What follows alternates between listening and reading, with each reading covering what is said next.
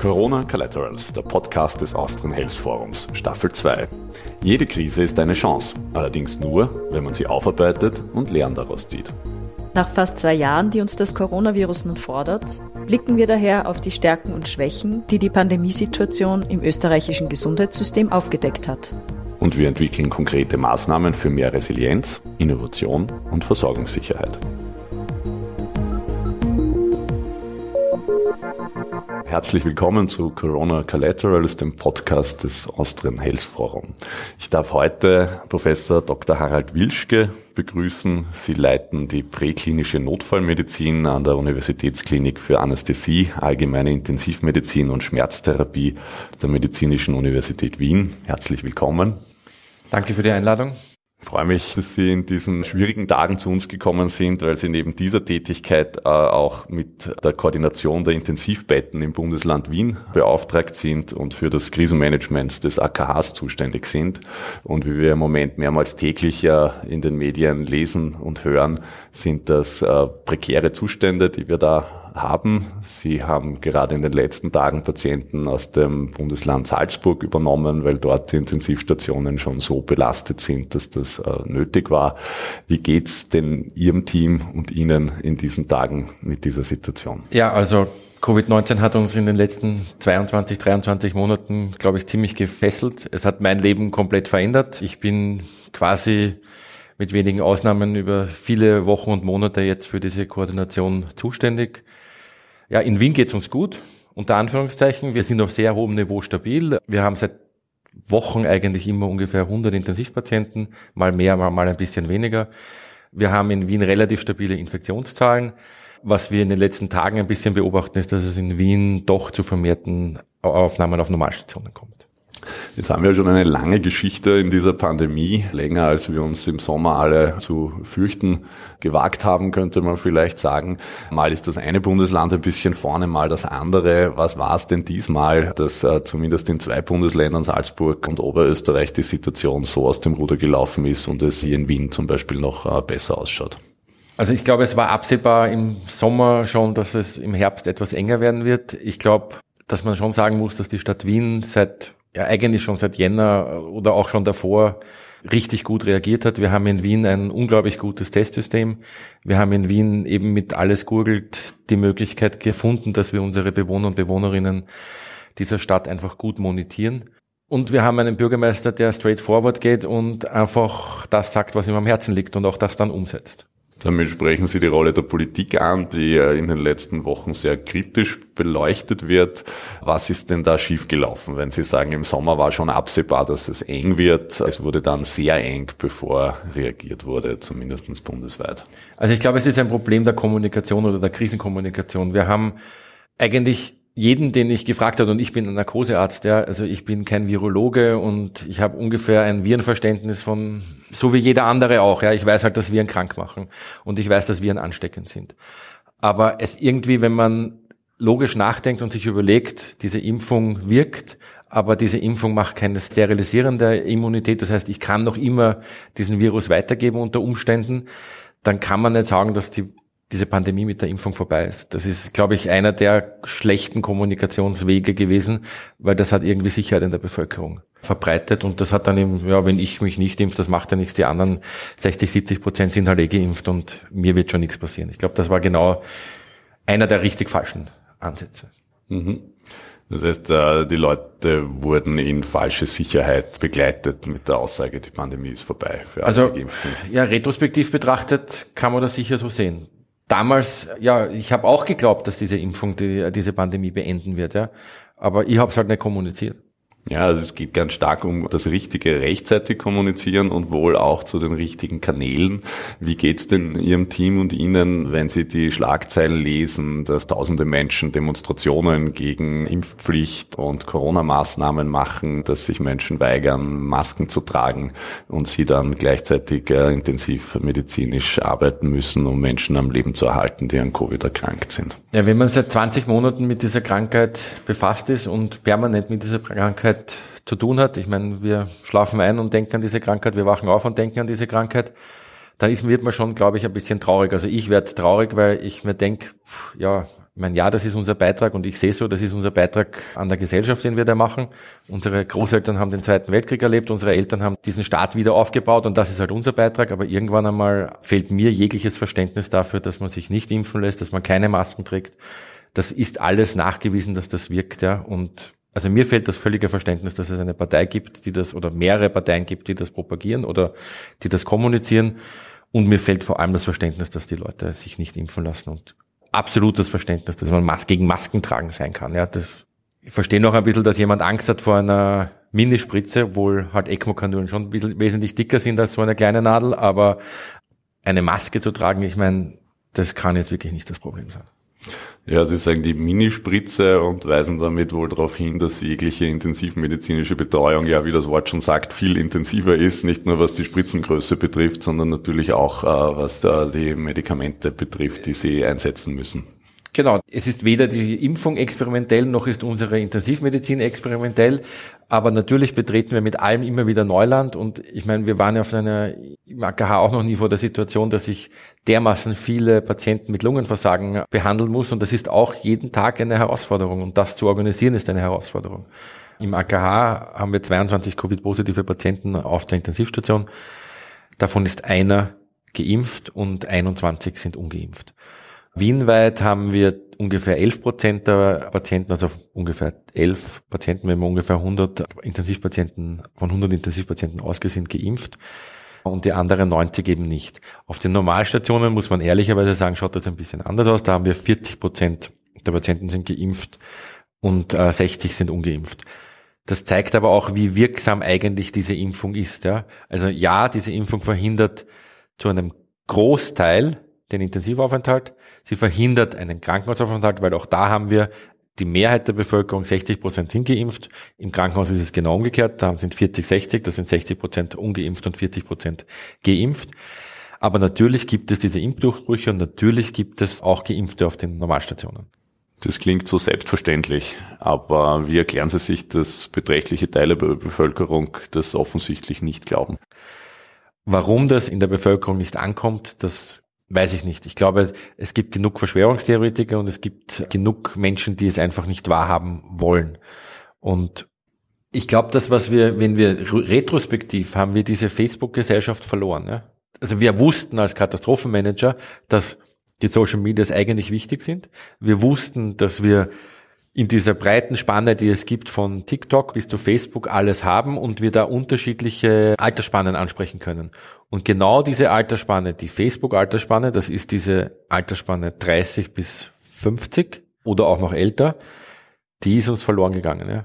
Ich weiß jetzt nicht, was sich auf TikTok abspielt, aber die Kinder wollen sich impfen lassen. Mein Neunjähriger hat sich gefreut auf diese Impfung und er ist jetzt das erste Mal geimpft und ich habe noch nie in meinem Leben mein Kind gesehen, das sich freut, dass eine Nadel seine Haut durchdringt. Ja? Ich meine, das muss man sich mal vorstellen. Ja? Der ist dort gesessen mit einem Grinsen, wurde von einer Freundin von mir geimpft und hat gesagt, ja, ich bin geimpft. Ich meine, das ist ja absurd. Ja?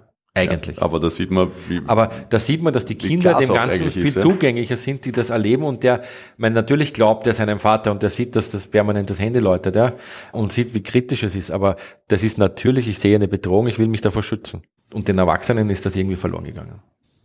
Ja, Sie sprechen es an, Sie managen diesen Ansturm noch äh, vermutlich, weil irgendwann wird selbst Wien und selbst das AKH an Grenzen stoßen. Wo liegen denn diese Grenzen und wie geht's dann weiter? Die Grenzen sind sehr hoch, muss man ehrlicherweise sagen. Wir haben in Wien ein, oder in ganz Österreich ein Gesundheitssystem, das sehr, sehr gut funktioniert, das immer sehr, sehr akut bettenlastig war, immer sehr, sehr intensiv bettenlastig war. Das hat man uns vorgeworfen. Ich kann mich erinnern, in Krankenhausmanagementkursen, in denen ich drin gesessen bin, wurde mir von Lofert und Lofert oder wie alle diese Beratungsfirmen heißen, Lofert und Lofert fällt mir nur ein, weil die das AKH beraten, immer wieder vorgerechnet, Österreich hat zu viele Akutbetten, Österreich hat zu viele Intensivbetten, Österreich braucht mehr in dem tertiären Sektor, Österreich braucht mehr Rehabzentren. Ich unterschreibe, dass Österreich mehr Rehabzentren braucht und mehr im tertiären Sektor ausgebaut werden muss. Aber warum wir bis jetzt in dieser vierten Welle noch immer es uns so gut geht, ist unser akutlastiger Krankenhausbetrieb. Das, davon bin ich überzeugt. Ob sich das ändern wird, das glaube ich nicht. Ich glaube, wir werden das in Zukunft brauchen, weil diese Pandemie noch lange nicht zu Ende ist. Wir diskutieren in der zweiten Staffel dieser Podcast-Serie ja sehr stark die Learnings aus der Krise anhand der Resilienztheorie. Die legt uns nahe, dass man in guten Zeiten Ressourcen aufbaut und Puffer bildet im System. Das hatte Österreich, was die Intensivbettenkapazität betrifft. Wir sind hinter Deutschland immer Spitzenreiter in Europa und fast auch weltweit gewesen, sind es nach wie vor. Wir haben derzeit 28,9 Betten pro 100.000 Einwohner. Die Deutschen haben 33,9, die Amerikaner nur 25 20,8 und wie Sie schon richtig ansprechen, dafür wurden wir viel gescholten von Gesundheitsökonomen. Jetzt, glaube ich, ist jeder froh. Wie erleben Sie da die Diskussion für die zukünftige Ausrichtung? Glauben Sie, dass es einen Trend zu höheren Intensivkapazitäten geben wird durch die Krise?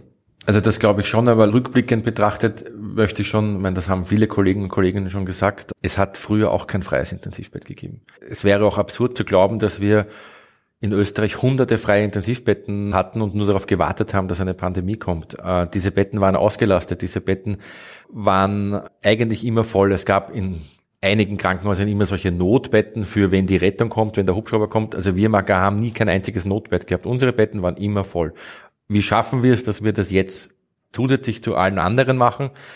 wir arbeiten einfach anders. Wir haben gelernt, unsere Ressourcen sowas von zielgerichtet einzusetzen.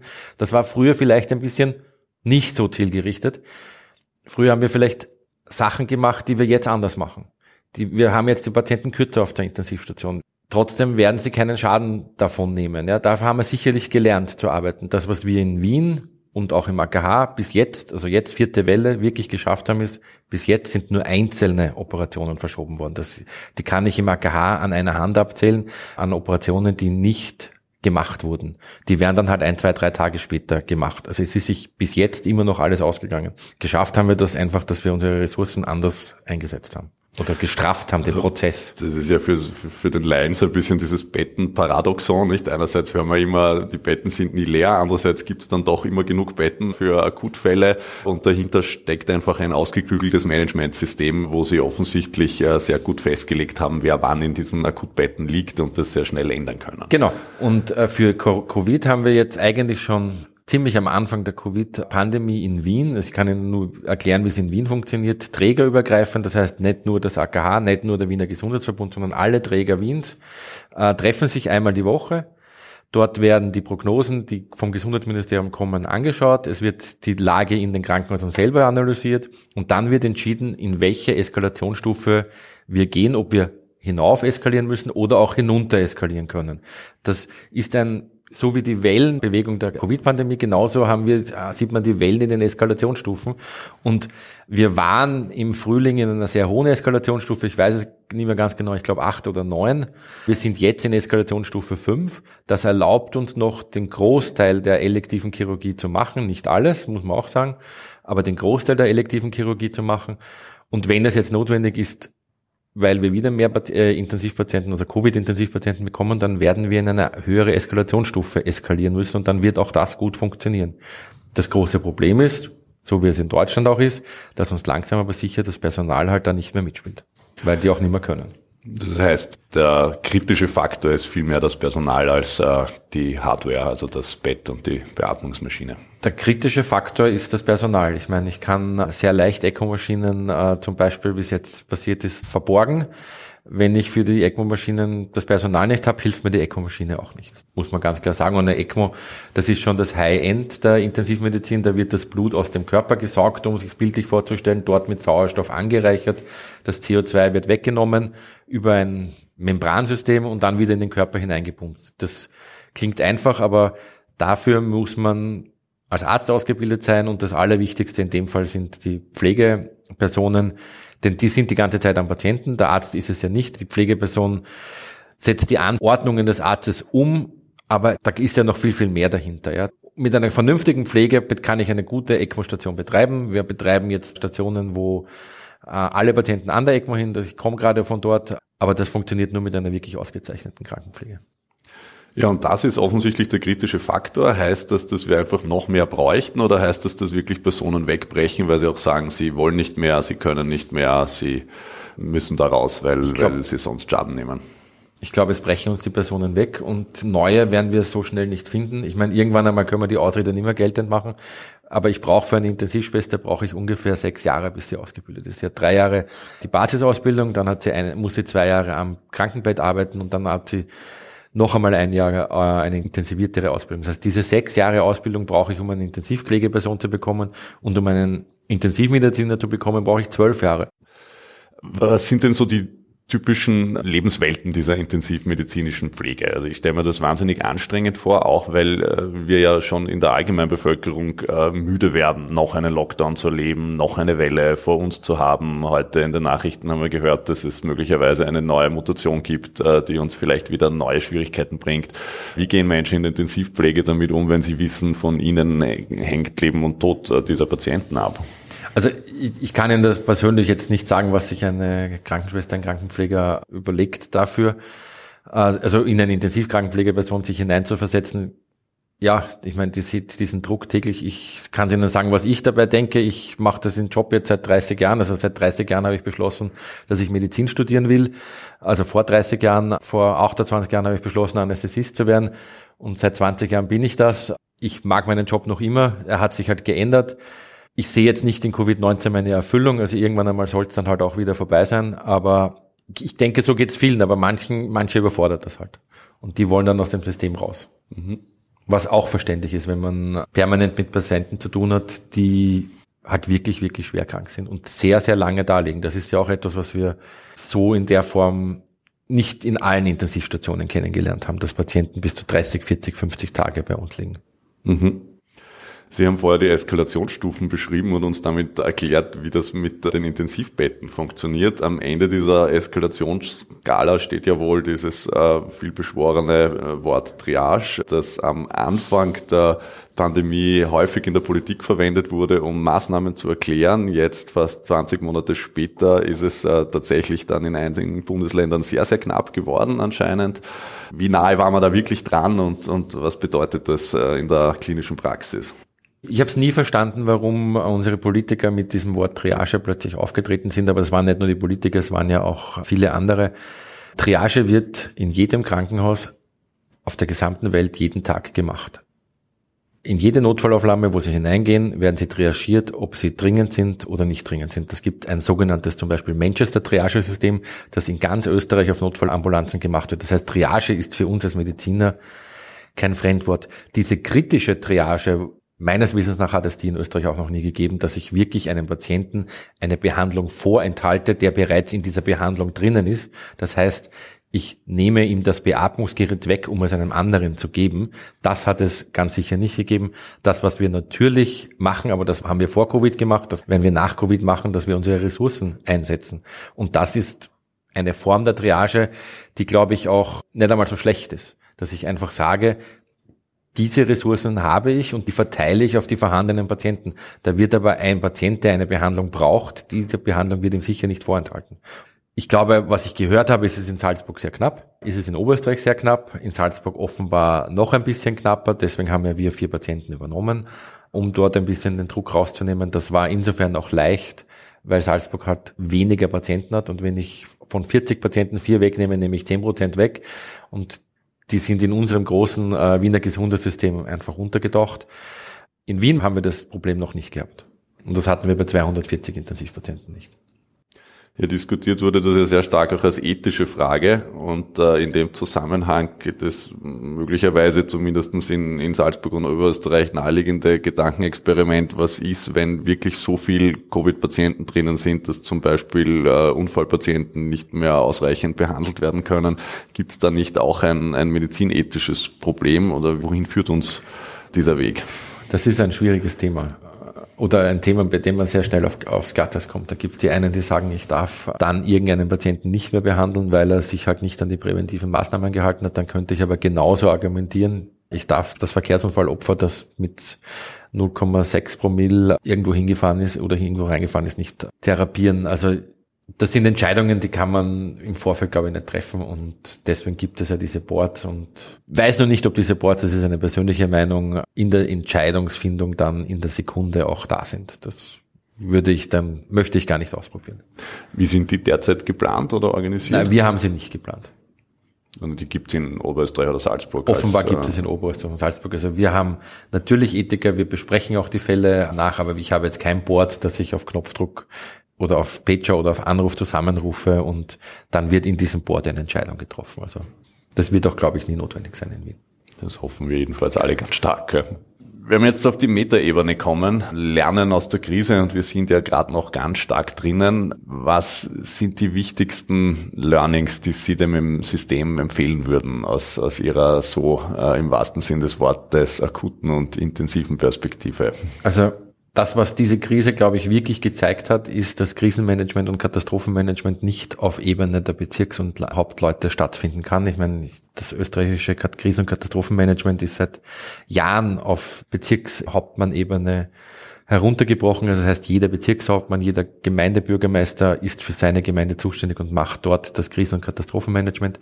Das funktioniert. Ich blicke da auf die Donau sehr, sehr gut bei lokalen Krisen und Katastrophen. Beim Hochwasser, das waren auch die Katastrophen, die uns immer in den letzten 50 Jahren nachhaltig beeinflusst haben. Dann gab es noch die Lawinenkatastrophen, da funktioniert das auch sehr gut und das hat man auch bei Galtür gesehen. Also bis zur Landeshauptmann-Ebene hinauf wurde es immer ganz gut eskaliert. Das Problem, und das ist das, was viele Katastrophen- und Krisenmanagement immer schon gesagt haben, ist, was ist dann drüber? Und das ist genau das, was man sieht. Es gibt drüber keine ausgebildeten Kommunikationsstrukturen. Es gibt drüber, einem Landeshauptmann kann man im Krisen- und Katastrophenfall nichts anweisen. Es kann der Bürgermeister dem Landeshauptmann nichts anweisen. Und das ist genau das, was man gesehen hat. Wir haben neun verschiedene Wege gefunden, diese Krise zu bewältigen. Manche haben es offenbar, zumindest in der vierten Welle, besser gemacht als die anderen. Warum das so ist, liegt, glaube ich, auf der Hand. Die einen haben einfach viel, viel konsequenter reagiert, die anderen haben eher, ja, waren von anderen äh, Dingen überzeugt. Ja, ich glaube, wenn es einen drüber gibt, dann wäre es in Österreich besser gewesen. Und in Wahrheit muss man ehrlicherweise sagen, muss man das auf europäische Ebene stellen. Ja. Man muss in Europa einen Weg finden und das haben halt andere große Kontinente vielleicht besser geschafft. Ja. Das heißt, wir brauchen eine neue Entscheidungs- und Kommunikationsstruktur ich glaube auch, dass wir, eine, genau, wir brauchen eine neue Entscheidungs- und Kommunikationsmöglichkeit im Krisenmanagement. Natürlich wird es auch weiter notwendig sein, dass ein Bezirkshauptmann sein Hochwasser und seine Überflutungen und sein, äh, seine Lawinenkatastrophe managen kann und eigenständig ist und nicht von irgendeinem äh, Krisenmanager des Bundes Anweisungen bekommen soll. Aber auf der anderen Seite, ab dem Zeitpunkt, wo etwas über die Bezirksebene hinausgeht, wird es jemanden geben müssen, der das koordiniert und der dann auch das Durchgriffsrecht hat. Und das sieht man ja auch zum Beispiel jetzt im Intensivbereich. Ich bin Landesintensivbettenkoordinator. Ich habe kein Belegungsrecht in irgendeinem Krankenhaus. Ich muss mir das mit den Trägern ausmachen. Das funktioniert in Wien sensationell, weil wir es einfach gelernt haben, miteinander zu kommunizieren. Wir kennen uns alle seit vielen Jahren. Ich bin jetzt nicht der Befehlshaber, ich bin schon gar nicht der, der die Strategie vorgeben kann, das macht die Regierung, aber ich kann nicht belegen. Und genauso könnte ein österreichweiter Intensivkoordinator nicht belegen, weil der muss sich mit allen Trägern absprechen, die es in Österreich gibt. Und das sind jeweils die neuen Bundesländer, das sind jeweils die geistlichen Häuser, das sind äh, die privaten Krankenanstalten. In Wahrheit muss ich einen Super Zampano oben drüber setzen, der das im Notfall belegen darf. Das wäre so ein sogenannter Krisenregierungskoordinator, der ja im Gesetz, also in dem Gesetzesvorschlag zumindest drinnen steht. Das, glaube ich, ist einer der Wege, wie es gehen kann. Sie sprechen das äh, am Nationalfeiertag beschlossene Krisensicherheitsgesetz an, das das Krisenmanagement in Österreich auf neue Beine stellen soll. Wenn da Lehren aus dieser Krise gezogen werden, wird das wahrscheinlich die Resilienz unseres Landes deutlich erhöhen. Ja, die Resilienz des Landes erhöhen äh, ist ganz wichtig, äh, offensichtlich. Was müssen wir weglassen, um äh, das zu können? Nach der Idee, es gibt nicht nur Innovation, sondern auch Desnovation, also Trennen von alten Dingen, die nicht gut funktionieren und Platz für Neues zu schaffen. Was ist da Ihr Blick aufs System?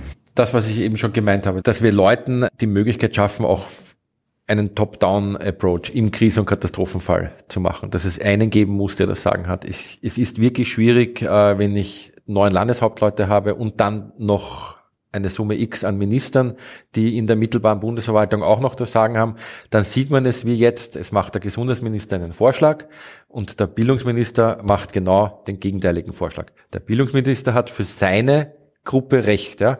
Ich will dem Bundesminister Fassmann nicht absprechen, dass es nicht gescheit ist, die Kinder in der Schule zu lassen. Als Vater von zwei Kindern weiß ich, was es heißt, vor allem von einer Zwölfjährigen, die alleine zu Hause war, weiß ich, was es heißt, wenn ein zwölfjähriges Kind alleine zu Hause sitzt und Homeschooling macht. Das ist furchtbar. Das ist eine soziale Isolation für die Kinder. Das ist genauso schlecht, wenn ein Volksschulkind zu Hause sitzt und von den Eltern unterrichtet wird oder ein Volksschulkind geht in die Schule, so wie mein Sohn, und wird, ihm wird dann quasi äh, dort einmal im Anfang, das hat sich dann Gott sei Dank geändert, äh, gesagt, ich betreue dich nur, äh, ich lehre dir aber nicht. Also du wirst von mir nur dasselbe bekommen, wie du, wenn deine Eltern dich unterrichten. Das macht dann auch wenig Sinn. Also ich verstehe den äh, Bundesminister, dass er sagt, die Kinder gehören in die Schule.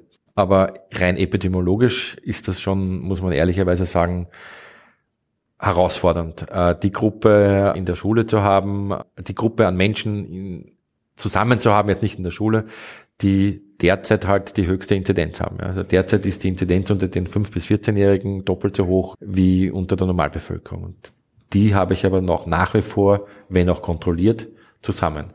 Das heißt, hier gibt's den Gesundheitsminister, der sagt, ich will das nicht, der andere sagt aber, wir machen es weil ich bin davon überzeugt. Das könnte, sollte man sich überlegen, ob das in einer Krise der richtige Weg ist. Also wieder klare Kompetenzen in Entscheidung und Kommunikation. Genau.